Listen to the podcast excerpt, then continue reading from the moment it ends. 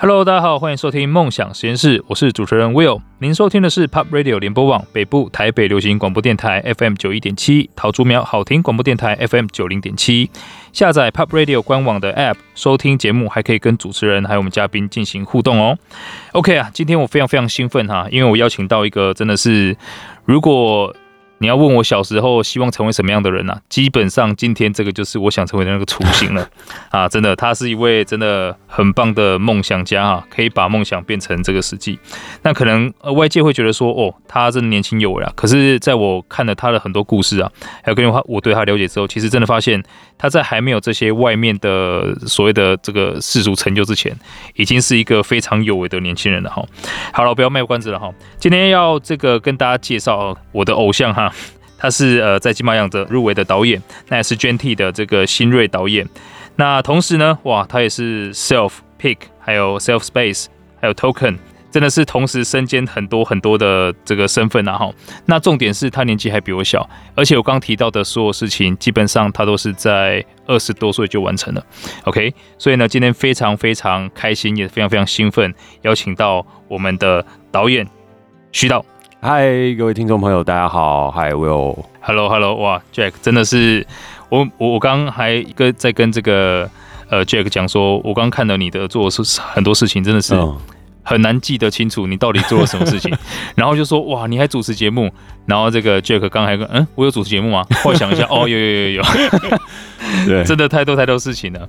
那可不可以？我刚是从可能外在大家给你的很多标签啊、奖项啊等等去介绍你呢？嗯嗯、那你可不可以跟大家自我简单的自我介绍一下？你是大概什么样的一个背景？然后，呃，其实我其实我觉得会做这么多事情，它总体来讲其实也就是一个故事，就是那个故事就是我想要在这个世界上。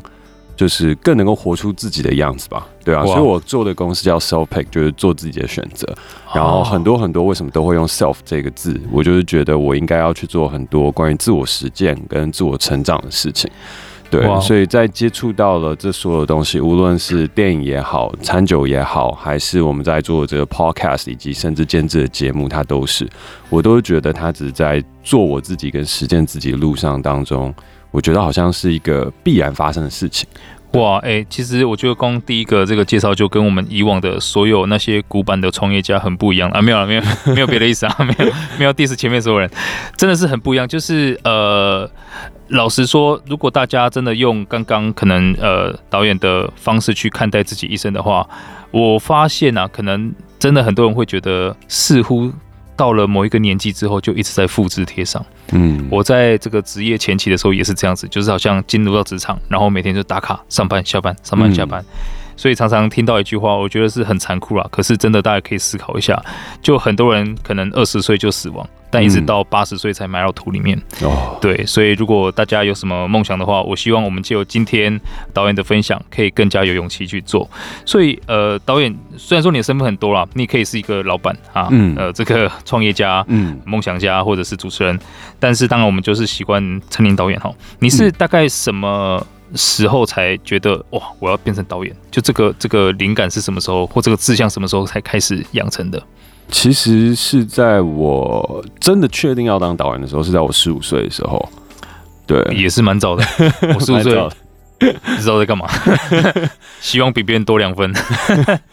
我觉得那个。那个时候就是有发生一个故事，就是那个时候我正在参加国语文的演说比赛。就是小时候我不是一个很有自信的人，就是长得胖胖的，然后被也不会被排挤，但是就是班上的定位最多只能当一个开心果。哦，对，然后我有一个很优秀的哥哥，就是什么样的事情都做得非常好。他是管乐队的指挥，田径队的队长，班排都是第一名、第二名，文武双全这样。对对对，然后长得又很帅。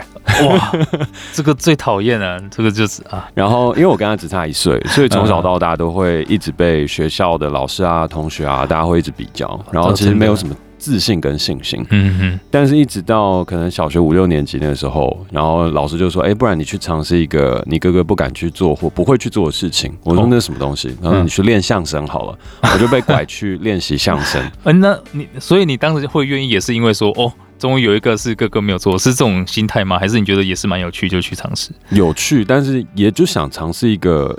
可能不只是哥哥，就是大家都比较少去做的事情。哦，OK，对，然后就想说试试看，然后试了之后就觉得哎，蛮喜欢的。然后后面也在练习演讲啊，然后比赛啊等等。然后到最后，终于在国三的时候，比进全国国语文演说比赛的舞台，就有点类打进全国大赛这样。哇塞！对，那时候心里面觉得，哎，这是一个蛮了不起的事情。真的很了不起。如果我拿了第一名的话，我就要去跟我喜欢的女生告白。哎呦，对，心中想的其实都还是很肤浅的事情。对，然后那个时候就抽到一个题目叫“我的梦想”，然后我就在想，我的梦想到底是什么？但其实更肤浅跟更直白的事情，就我要怎么样透过讲我的梦想，拿到国语文演说比赛第一名，去跟女生告白。OK，所以我左思右想，很实际的目标。左思右想之后，我就想说，最那时候最帅的人应该就是李安导演了，就是因为他那时候《卧虎藏龙》。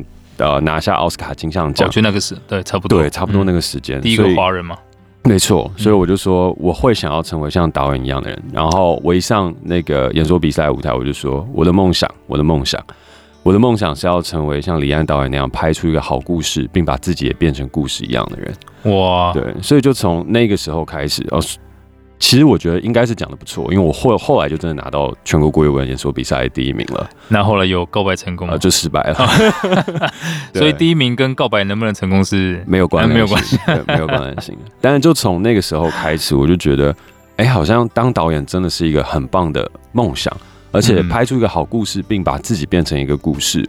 这一句话我自己讲完之后，都有被自己感动到，真的。对，所以一直到三十岁的今天，我也都会觉得这句话对我来说依旧是受用的。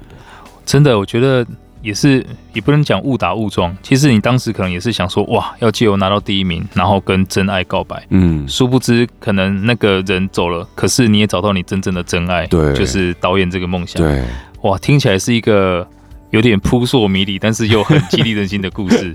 对，因为其实李安呃导演跟我有一点点渊源，哦，真的啊，因为他是我的老学长哦，在台南一中毕业的哦，所以我高中三年都会听到他回到学校的演讲，嗯嗯，所以他真的是把自己活成故事人，就是他的高中过程也是很压抑的，嗯，他会念到台南一中这个学校，是因为他的爸爸是我们的校长，嗯，然后他就被迫要到这个地方去念书，可是他只喜欢画画。嗯，所以他都是在那种画画或者是艺术创作类的比赛拿奖，嗯，可是数学就是零点几分那一种，然后他爸爸就觉得非常非常的不开心，就甚至要禁止他画画等等等，但他就真的是很做自己，他就是反正呃，他每次就鼓励我们说，我的数学呃联考的时候只考了一分等等等，那我还是可以做我想做的事情，嗯，所以后面我去查了他很多很多故事，我真的觉得。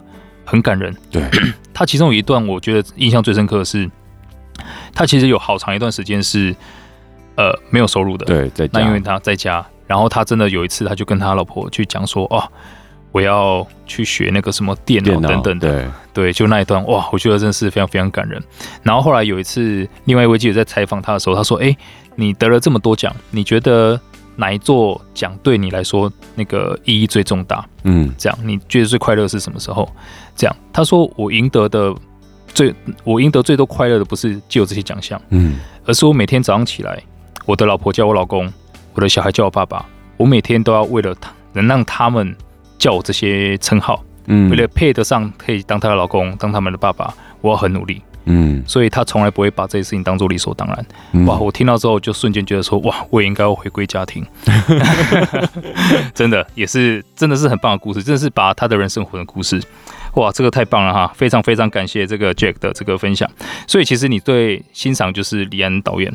那其实除了他之外，有没有什么其他是你比较印象深刻，或是最近可能有一些你觉得好像蛮值得大家去？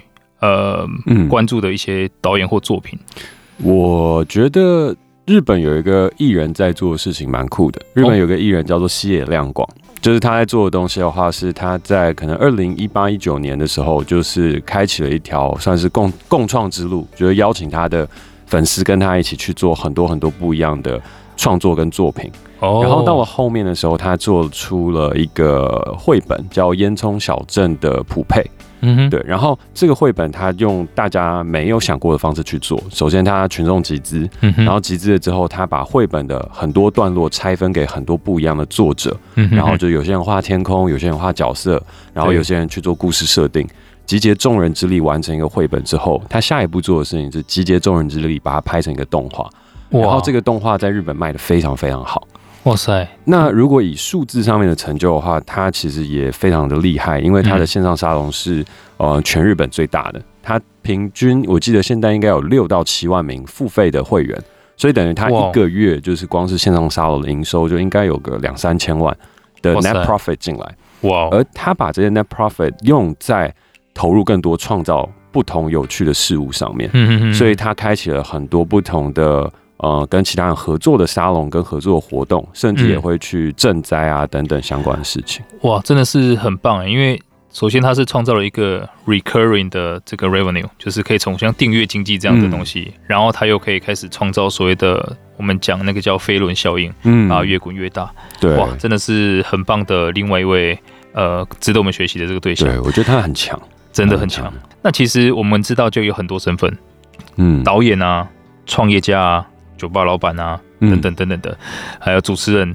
其实每一个 title 你单拆出来都是一个全职的工作。哎，对，所以我很好奇，虽然说这是一个你说把自己活成故事是要很精彩了，但这感觉有点是超载了。可不可以跟大家分享一下你你为什么你已经当导演了，为什么你还要想要走这个创业这个路程？这真的很难想象。其实我觉得，在台湾当导演的人都会面临到一个问题，就是台湾的影视产业并不是非常景气。当然，虽然这两年看起来有好一些，但你实际去看的话，它的实际的营收啊，它的影响力啊，还有很多的东西，它其实是不断在衰退。尤其是二零一四年那时候，我刚创业的时候，台湾正在被中国整个市场就是拉扯磁吸。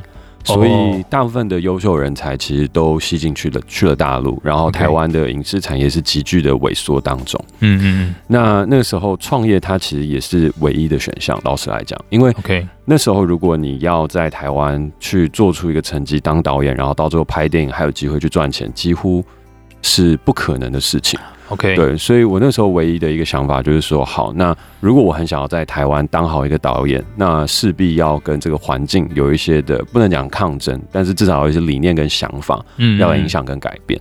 嗯，所以那时候刚好是一四年，就是 YouTube 整个翻转。影视市场应该不能讲 YouTube 吧，呃，整个 OTT 平台开始翻转影视市场的时候，所以我就说，哎，说不定在这个时间点，我们也可以用新的科技的力量，还有一些不同的 idea 来去翻转跟改变影视界的一些问题跟状况。嗯，所以我那时候选择的事情是我为了要当导演，为了要可以在台湾做好导演这件事情，然后去创立了这间公司。哦，OK，对，所以等于是你解决问题的一个过程。然后就莫名其妙多一个 创业家的身份。其实应该是说，他就像我刚刚说的，每一个事情都好像是一个必然。嗯、对，所以真的像一开始创立这个影视制作公司 SoulPick，它最主要就是希望携带着 OTT 的力量、YouTube 的力量，培养出粉丝经济。然后呢，最终去做出我所谓的沉浸式娱乐。我们做了一个剧叫《Mr. Bartender》，那拍剧不一定会赚钱，但是。我拍这个剧留下那个场景，就一个酒吧之后，那个酒吧可以赚钱，嗯，那它就会变成一个至少可以永续循环跟经营下去一个 IP 经济。所以后面的话就理所当然的，你就去开了一间酒吧，因为本来就写在你的 BP 里面，因为你 business plan，你跟投资人在募资的时候就有写说你要开酒吧啊，真的真的。所以呢，我就说我要我要去做了，我要实践了，他们就说 OK，那我们就继续支持，然后就再往下走。这其实真的很像是。现在那个 NFT 那个 roadmap 的概念，去把整个给结构出来。对，对，哇，所以其实真的在念呃导演相关科系的时候，其实什么这些创业啊等等的都不会在学习的科目里面了，啊。我觉得有一个幸运的事情，因为我小时候是在那个新竹科学园区长大，啊，就我念是一个高中叫实验，就是新竹有一个叫实验高中，所以我大部分的同学其实都是走科技路。就是走科技圈的哦，okay. oh. 所以我在小时候到长大大学这个期间，虽然没有在学创业相关的，可是周遭培养的环境跟听的故事，其实很多都是哦，当年可能台积电它是怎么样去开始的，联发科怎么开始的，他们又为什么成功？这变这变成是我小时候会一直听到的故事哇，所以我那个时候在写 BP 跟在做创业的时候，我觉得它是有这个先天的优势，就我写出来的东西，它比较接近 Silicon Valley 创业跟募资的那那一套做法，了解，然后也慢慢的跟周遭的朋友跟同学一起交流，嗯，对，所以我觉得幸运，但我觉得这个也真的是因为你有很明确的一个一个意图，嗯，然后你有明确的目标，然后才去善用你可能有的所有资源啊。嗯，对，因为我相信可能在台湾大多人是传统，像我也是传统教育这样上来的。我们想到说要创业的第一件事情就是没钱哦。那没钱的话，其实不会跟像有创业环境的会说啊，我要去募资。嗯，其实很多人有一个错，就是我等存够钱了或怎么样才要开始。哦，但用自己的创用自己的钱去创业，其实可能呃反而会比较没有效率啦，因为你的第一桶金会比较慢一点点。对，所以真的是我觉得真的。从刚刚呃 Jack 的分享啊，从想要当导演，嗯，然后发现环境的变化，嗯，开始要去做一些其他事情。那虽然听起来是好像有点走歪了，或者是在绕远路，但是也刚刚我们听到它就是一个必然，嗯。那所以希望可能所有的这个听众朋友，如果你听到啊，或者是想到你要做的事情很困难的话，其实真的。呃，不妨跨出你本来在走的路啊，换一条路去思考，应该会有更多的这个想法。所以我相信啊，就是虽然说你你为了当导演去做了很多额外的事情，然后现在看起来当然是成功的啦，可是我相信肯定没有那么顺利。对，所以你有你有没有在整个过程当中，呃，觉得是非常受挫，或你认为最大的困难会是在哪里？我觉得最大的困难是有可以说是走太快。哦对，走得太快了。就是我觉得，如果我的这一套方式跟这个方向在在中国或是美国走。它其实是比较跟得上整个世界发展的节奏的，但如果放在台湾的话，就台湾本来就 lag 整个国际市场大概两年、三年保守，对对对对，然后再加上我们这边其实台湾不是一个很适合创业跟工作的地方，老实来讲是这样，真的真的，所以就是你会被你会被有一种被拖着的感觉，然后你又没有对接好到国际的市场的话，那其实有很多很创新跟。看起来很 reasonable，然后也可以成功，然后大红大紫的东西，它就会不由自主的被扼杀掉。对，就会变得很慢。嗯嗯。举例来讲，像那时候在一七年的时候吧，一七年我那时候。第一次写出了《圣人大道》的剧本，然后那时候都在讲 blockchain。嗯哼。但二零一七年台湾 blockchain 谁理你啊？就是真的，现在火成这样。然后 对啊，然后一八年那时候在做的时候，大家也是似懂非懂。然后一九年电影正式上映的时候，大家其实也还是不懂。嗯哼。对，所以那时候的票房并没有到很好。对，那到了当然现在二零二二年，每一个人都在 crypto、NFT 什么等等，所以你就会感觉到哦。之前真的走的很快，就如果我是太早，对对对，如果我真的是要在台湾扎根往下走的话，我还是要跟整个环境的 tempo 搭在一起，OK，比较不会那么累。就像我现在学到的事情，就是哎、欸，我有很多很新的想法，那有一些东西它就适合去美国 run。OK，我就跟美国那边的 business partner，我就说，哎，这个我们来 run 这个很有趣的 NFT 项目或者很有趣的东西。那台湾这边的话，我就好好过好我的生活，就是 去录一点 podcast 啊，经营一下酒吧啊。然后就现在台湾环境比较可以接受的东西。对对对，然后等大家一下，不要不要一个人冲那么快，一个人冲那么快反而会很累。真的真的。因为呃，其实从创业角度来看，你去教育市场是最累的。对，你要让市场自己有意识到。那其实呃，之前从从从你的整个创业经来看，你真的走了很前面了。你也是算是最早一批向群众募资来拍摄网剧的。对。那当然第一次可能也是当时大家比较能接受这个事情，后面也是失败了。嗯。那我觉得很多东西大家可能第一次失败了，或者是因为毕竟很新，对，可能没有人知道你在想什么。那如果是我了。第一次做，哎、欸，大家真的不能够理解。那我常常会直接反应就是自我怀疑，那应该就是我想错了。嗯，可是后面你就继续坚持做一样的事情，但我知道调整很多做法，然后就成就了《圣人大道》这一部很棒的电影。嗯，就是你都失败了，就那那一次、嗯、那一次失败，不是说整个失败，你那一次就是没有成功了。对，你怎么会有那样的勇气再去做下一次？因为我相信那一次可能没有成功。呃，先不要讲自己，你当然是很强大，嗯，可可能是你的投资人也好啊，或者是你的呃周遭的人、爸妈啊，或者是朋友啊等等的，应该我跟你讲说，你看吧，不能成功，嗯，嗯嗯，那你要在做的时候，应该会有更多的阻碍，比起第一次。我觉得，我觉得有一个好处的事情是，我第一次那个时候失败，并没有栽得很重，可以这样说，就是 Miss Bartender 他在第一次做曲目的时候没有成功，我觉得我后面。就是我，我后面是有设计了另外一套方式来确保我还是可以继续让下去。就是我那时候群众募资在做，私募也在做，所以其实我的私募是成功的，只是群众募资的那一块就没有成功。但是没有成功的时候，我也跟。呃，我的我的我的 investor 说，哎、欸，其实我有预料过可能会发生这个状况，因为这是新的 business model，不可能一次就成功的。嗯，对，所以我觉得有很多时候你要去看到底是战略出错还是战术战术出错啊，真的。所以那一次对我来讲，它就是一个战术错误。可是你的战略跟大方向是对的，然后你开董事会的时候，大家也认同，因为你提报的时候，你的战略面讲的事情是。我们现在的社群媒体会越来越发达，然后各个东西的用户会分成小众的跟分众的，嗯，然后你只要抓住小众跟分众，透过很好的一个变现机制跟管道，你就可以建立起一个长期经营的 IP。那跟群众，就是我们以往都只能借由 B 端收钱的这个东西，走到 C 端收钱，它是一个对的战略。对，那只是我们要检讨的事情，就是我们的战术，就是我们在。行销宣传，还有在做这件事情的时候，是不是把它复杂化了？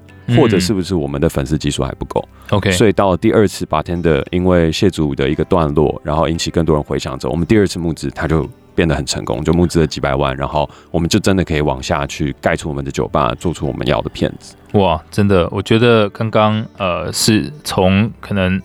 不仅是导演的视角，这也是从一个创业家的视角来去知道什么叫战略跟战术啊。那其实我也很相信，在不管可能个人的工作上面，或者是呃，如果你也是一个创创业者的话，真的不要用战术上的勤劳来弥弥弥补这个战略上的懒惰。因为如果战略错了的话，就方向错的话，你跑越快，其实是越糟糕，死越快，没有错。所以呢，还是希望大家可以去呃，大概。想清楚一下哦，你现在在做的事情，呃，战略上面它到底怎么样的？你希望可以三年后、五年后是往哪个方向走？嗯、那现在整个趋势是往哪个方向走？就像刚刚 Jack 提到的，他们提到呃，要从 B 到 C 端，其实它的那个 market cap 会瞬间长大很多。对，对，那我也发现，就以前在可能我之前在大陆工作的时候，因为也算是一个中小企业，要慢慢变大，那那个时候会有很多东西是第一次要做的。嗯，那当然，这种第一次做的事情很容易失败。嗯，对。可是因为我当时也是一个没有退路的状况，有老婆小孩要养，然后爸爸 等等的又生病，好，所以在那个时候呢，呃，我也是直接就直接自告奋勇去做这种新的事情。所以其实那个心路历程跟 Jack 其实有一点点像，不要去害怕做新的事情啊，因为老实说，除了你自己以外，没有人知道他会怎么样。嗯。所以你永远可以讲说，虽然失败了，但这个已经是最好的状况了。嗯，那有只有你自己可以知道说，怎么样可以再变得更好。嗯，我也是非常非常好奇，就是 Jack 从他一个这么特殊的经历，还有他做了这么多，可能针对我们来说是非常厉害的事情。然后，那他对于说现在年轻人真的，我们看到越来越多年轻人是比较属于受害者的视角在看待这个社会哦，然后比较不敢去做梦。嗯，那真的说他只要。以前呢、啊，以前我们如果不想要朝九晚五的话，就会想说我去创业搞个大的，就会有这种感觉。嗯、现在好像比较多会是那我去开 Uber 送 Uber Eats，所以现在年轻人都比较不敢做梦。你觉得对这个呃有有什么看法？它的原因大概会是什么？其实我觉得我们正处在一个。面临很大改变的一个时代跟环境。我说很大的改变是，其实我觉得那个剧烈的改变是整体人类的改变。人类已经走到了一个，如果我们再不进化，往下一个阶段去走，我们就自己迎来毁灭。我讲的不是进步哦，我们再进步下去，马上就毁灭了。我觉得这是应该大家都有感受到一种现实跟状态，就是我们感觉科技进步啊，然后很多东西都变得越来越好，但你实际去看，没有啊。全球暖化依旧持续，然后你看最近出现的这个 COVID nineteen，影响我们那么多的呃世界的走向跟方式，真的。可是这些其实都是我们在进步过程当中发生的事情。所以我自己其实有一个比较悲观的想法是，如果我们再进步下去，我们真的只会加速自己的自我毁灭。嗯，而这个进步，无论是资本主义、共产主义，还是人文主义、进化人文主义，任何的哲学思想都没有办法去拯救这一块，因为它就是一个贪得无厌的，一直一直要的一个需求，一直无限的上纲。真的，把进步当成一种无限上纲的东西在走，所以。嗯我觉得我们当代的人蛮可怜的，就是我们在进步的这个成长巨轮一直不断飞速往前，然后能成长的状况到达天花板的时候，我们就在这里。而如果我们要投入要加速它成长的时候，我们又会看到我们做出来的成长造成的毁灭，就是撞墙了。对，就直接撞墙，而且我们的撞墙是还要拉着整个地球一起陪葬，就其实有一种这样的感觉。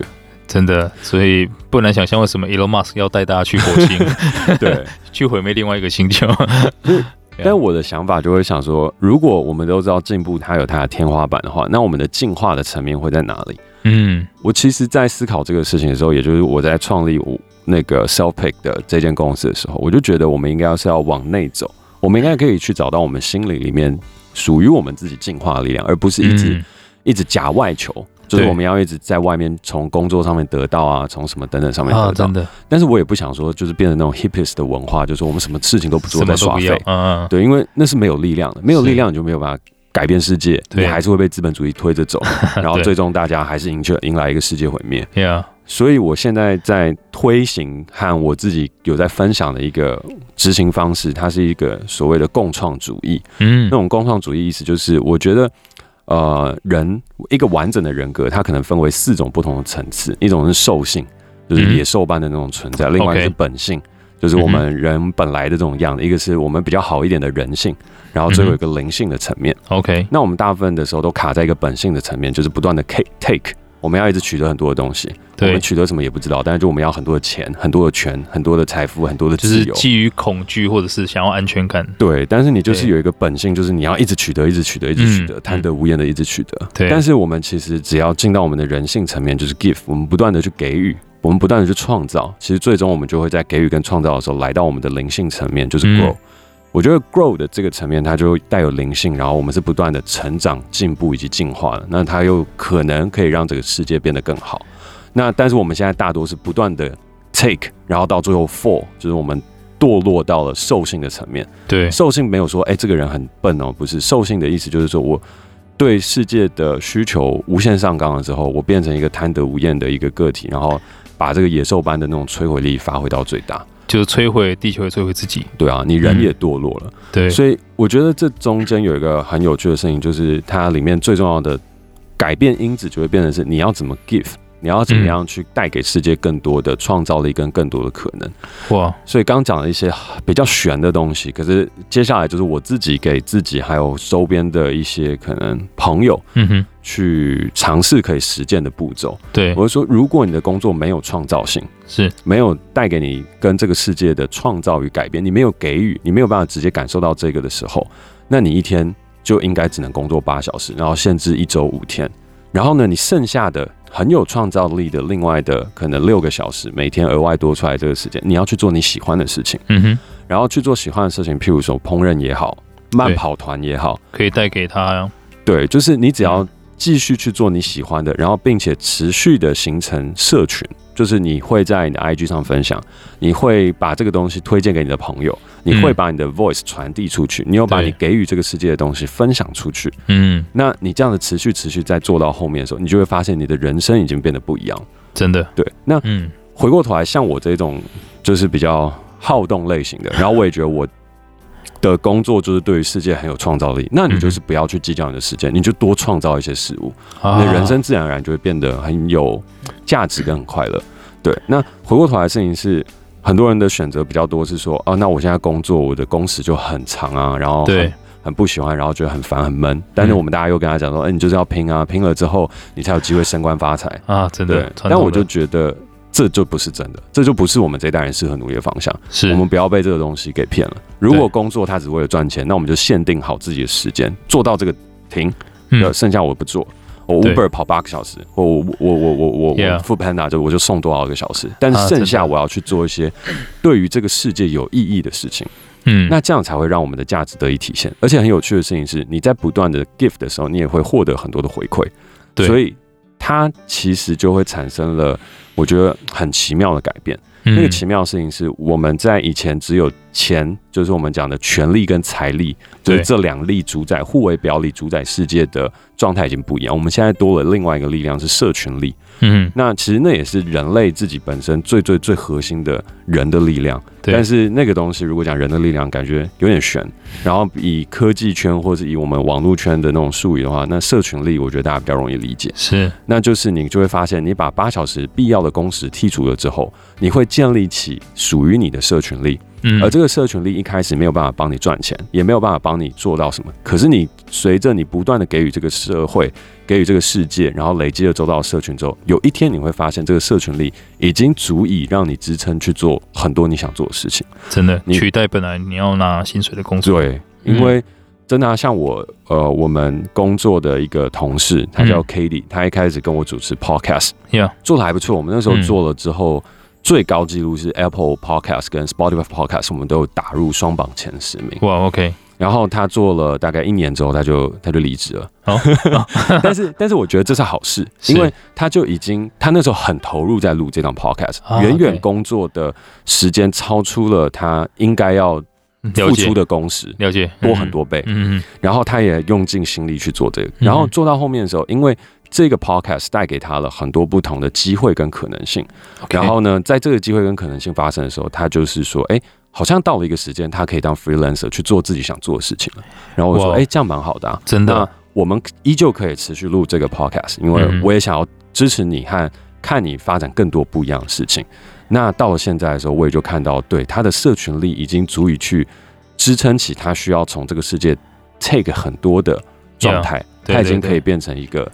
giver，然后得到很好的回馈，然后使他的生活变得，我觉得是很富足的，真的。不会说富有，嗯、但是是富足的，丰富且足够的，就是物质上面够，精神上面很丰富。对。呀，yeah, 真的，我觉得其实我们在。呃，讲投资的时候也都是这样，就是先求生存，再求发展。嗯，所以其实那个八小时就是拿来求生存用的。对，那六小时就真的像您讲的，真的是一定要开始去想怎么去发展。对，对，那就不能再继续用本来用时间去换钱那种心态。对，那传统的教育，甚至可能我以前的方式，真的就是不只是八小时求生存。你晚上八小时再拿去继续求生存，对，因为要应酬、要喝酒、做很多事情，就是为了升官发财。所以刚刚就讲的很好，就真的那些都会是假的啦。那对于灵性研究，我觉得哇，这个这个蛮年轻，然后怎么会开始接触到这些东西？因为我也是真的到这一两年才开始去发现很多这些啊，不会说去宗教，可是我很喜欢像佛教那种哲学，对，还有那种所谓用能量的视角去看待对这个世界。所以其实我看过一个类似实验。它这些都是在量子力学开始发展之后才可以看到的东西。就比如说，他们就用这个脑去驱动一件事情的时候，其实那个能量比你用心去驱动，嗯，可能低了大概。呃，用心驱动大概是脑驱动的五千倍。所以你刚提到的时候，我想到这件事情，就是当我们用脑去觉得说我要生存，我要做这个就可以拿到那个钱，我做这个就拿到薪水，这是用脑驱动的，你会做的很累，在这个成长过程中会有很大的副作用。对，就是你要付出健康啊代价啊，然后很多的负面的情绪。但如果是用心驱动，像你刚刚提到的，呃，我是用喜欢的心情付出的心情，其实你越付出会越感恩的。对，对你大家也会很真诚给你回馈。但因为它的能量很大，所以它其实可以转动更多的能量，对，那给你拿到你要的东西，那也是一个类似在可能生涯方面的这个飞轮效应啊，嗯，它就越滚动越快，哇！所以真的刚刚听到 Jack 的分享，我自己是有点起鸡皮疙瘩了，是非常非常深的体悟哈。就就这些东西，其实真的平常，老实说，如果不是在这样的节目或者是这样的身份去分享的话，很多人会觉得说。你是在讲什么鬼啊？我们常常说变变这种状态，对，真的。但是希望大家可以开始也，也也真的从不一样的视角去看待你的工作。如果你真的工作的很辛苦，但是实际上你又不能够真的没有这个工作，嗯，有人要付账单、养家糊口等等的，那不妨就可能尝试着在今年也刚一开始嘛。稍微在下班的时候，呃，留一到两个小时，嗯，可能很多人没有办法一下知道说，哦，我喜欢烹饪，我喜欢干嘛？对，没有关系哈，就像我之前讲的，写个梦想仓库。把你想做的事情都写下来，就今年就当成是一个探索期，嗯，看做哪件事情的时候你是觉得最时间流动的最快啊，或者是最开心的，啊，隔天起来是觉得最呃精神充沛的，对，那么可能你就可以开始朝这个方面发展。那我也相信这个世界有很多人需要你在你热情领域的产出，嗯，哇，真的非常非常感谢。所以，所以这个你觉得像在台湾的话，嗯，因为就你刚刚提到。整个台湾的投资环境了，嗯，其实从投资视角来看，台湾因为很大量的资金是在房地产的，嗯，这是我们在投资台湾市场、投资美国市场比较不一样的地方。嗯，为什么新创啊、戏股这些会起在在戏股在美国会先起来，就是因为美国的大钱他愿意留到新创上面。对，那台湾就比较不愿意，我放在房地产比较保本啊，比较好，所以可能也是对我们这些创业者会感觉比较被拉住的地方。对，所以你对于这台湾的这些创业者啦，比如说他找到他喜欢的这些事情，你可能会建议他用什么样的视角开始去开启一下，不要说。会不会说就是我全部栽进去了，先不要工作，直接开始冲？还是有什么更好的方法？你觉得？嗯，我觉得首先是你要让自己走出去跟世界连接，我觉得这很重要。嗯、然后，如果你只是在做一个 local market，就是 regional，尤其是只在台湾的话，那那你就要知道你的这个市场，它真的大部分的钱就在房地产，所以你不要去期待你会融资融得到很多钱。是。因为就是不会给你，对，就是但是台湾真的有好多的新创的朋友，他们心中就会充满恨意，就说为什么你不给我？但是我们也要从另外一面想啊，我们的竞争就没那么激烈，所以我们生活可以过得不错。对，所以我觉得要先认清自己的环境，那是最最最重要的一个课题。那回过头来啦，我相信我们毕竟是 human being 啊，我们都是肉体之身，所以呢，其实我要呃。满足一下我的私心，我想了解一下。其实刚刚 Jay 提到他，呃，会用很多的时间来去做所谓的共创这件事情，嗯、也就是说，他会跟他的社群呢、啊、一起做很多的活动，对，很多的交流，然后会有很多有趣的想法碰撞，那就产出了不只是自嗨的内容，是大家都觉得哇很棒的一个内容。那这我相信也是所谓这种沉浸式体验的一个环节啦。那只是说真的，你就一个人。啊，你的粉丝这么多，嗯，你现在自己的生活大概是长什么样子？作息会不会真的就是完全没办法睡觉？还是 睡觉还是很重要？OK，对对对，但是我的睡眠时间的确的确不多，然后是比较规律。我现在大概就是每天大概一点半到两点睡觉，然后早上就是七点起来，就是无论、啊、无论如何都是七点。对，当然有些时候真的不小心，前一天晚上喝太多，那就可能最多就是赖床赖到七点半。八点，八点基本上就是极限。对，哇，因为其实你的身份喝酒场合会蛮多的，对，蛮多的，对吧？你先不要讲说可能要跟投资人讲东西，对，有时候杀青，对，那更不用讲你是酒吧 老板，对，这不喝不行。对啊，那哇，那你你你是从小就养成了早上七点起床的习惯吗？其实不是、欸，其实以前会比较乱一点点，以前生活作息会比较更乱一些，因为嗯。在刚创业那个时候，就真的会要跟很多前辈大哥大姐去喝酒，对对对，那那种可能喝到四五点，哦，对，要看到天亮，然后喝的很痛苦的那种。但是那一段时间对我来讲已经过去了，就是我现在至少是说你自己选择，对对，我可以选择，就算是大哥大姐，他们也比较不会需要。我硬要陪他们陪到那么晚，对，因为他们也知道我要可能去找别人陪，对，他们也知道我我在做什么，所以我现在就是很规律，就是说只要我喝酒局，我就十二点我就会走了，嗯，对，就无论如何十二点最多就十二点半。哦，你也不会恋战这样？对，我就，然后我一定会偷跑，我会偷跑，对，偷跑类型的，就是你们继续喝，但我就去去做我要做的事情了，拜拜。哦，OK，所以是从建立起晚上我已经不会。有那种你要弄到三四点那种状况，先从这一步建立起，然后接下来才慢慢慢慢规律的去提早早上起床的时间，因为早上起床这个时间很重要。我起床了之后，第一件事情就是写文章，然后因为我每一天会固定发文章在我的社群里面，因为我觉得很重要的事情是你要把你的想法分享出去，才有办法邀请更多人一起加入，然后他们加入了之后，在社团里面，对，在社团哦，哇，great，然后社团他们阅读完了之后，他们也才有机会跟上。我的进度，我们才可以一起共创。嗯，共创并不是只是一个说说而已，它是一个，我觉得是一个马拉松式的赛跑。所以我每天早上都要先领跑一下，然后说，哎、欸，我们今天来锻炼哪一块的 muscle，然后我们今天来做些什么样的事情。所以这个会花你大概多少时间？早上一个小时，会先做 meditation 大概半个小时，然后接下来就是写文章，大概就是半个小时。哇，你真的是有在走灵性的这个 study，我觉得蛮。嗯蛮重要的，不然的话你很难去维持你的创作力。跟像你讲要 grow，对对对，所以大概到八点八点半至九点，他就会是把这些东西全部做完，然后十点后开始投入到工作啊等等的事情。哦，所以你的那个文章就会在九点之前就是发布出去。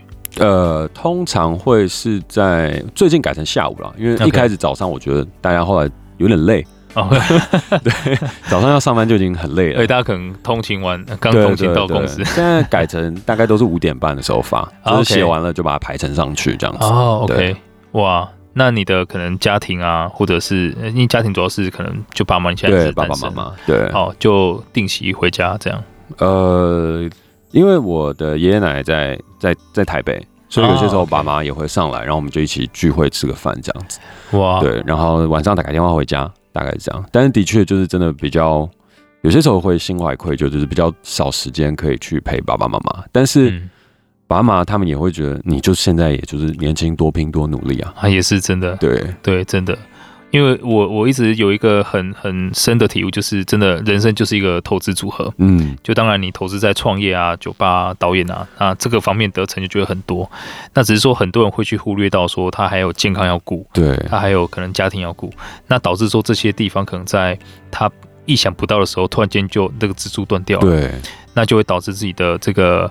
呃，梦想啊，或者事业没有办法持续。嗯，不过我相信这个问题应该不会发生在你身上啊，因为你毕竟是呃，我我光看到你很节制，一定要就是会偷跑 回家，然后早上七点起床，然后又是早上都会冥想，我就觉得真的是呃非常非常棒。我也相信，可能对你来说，真的以后最理想的生活，大概也就是。呃，可能维持像现在这种状态，可以继续做自己喜欢做的事情。差不多。哇，OK，非常非常感谢今天 Jack 的分享。那我希望呢，呃，也可以带给各位听众非常非常多的启发。OK，那如果你有更多想要了解 Jack 更多的地方，或者是想要咨询更多的问题啊，都可以在我们的 App 留言。那也可以到我的 Podcast 深 V 一口气啊进行留言。OK，那今天内容就到这边啦，再次谢谢大家，拜拜，拜拜。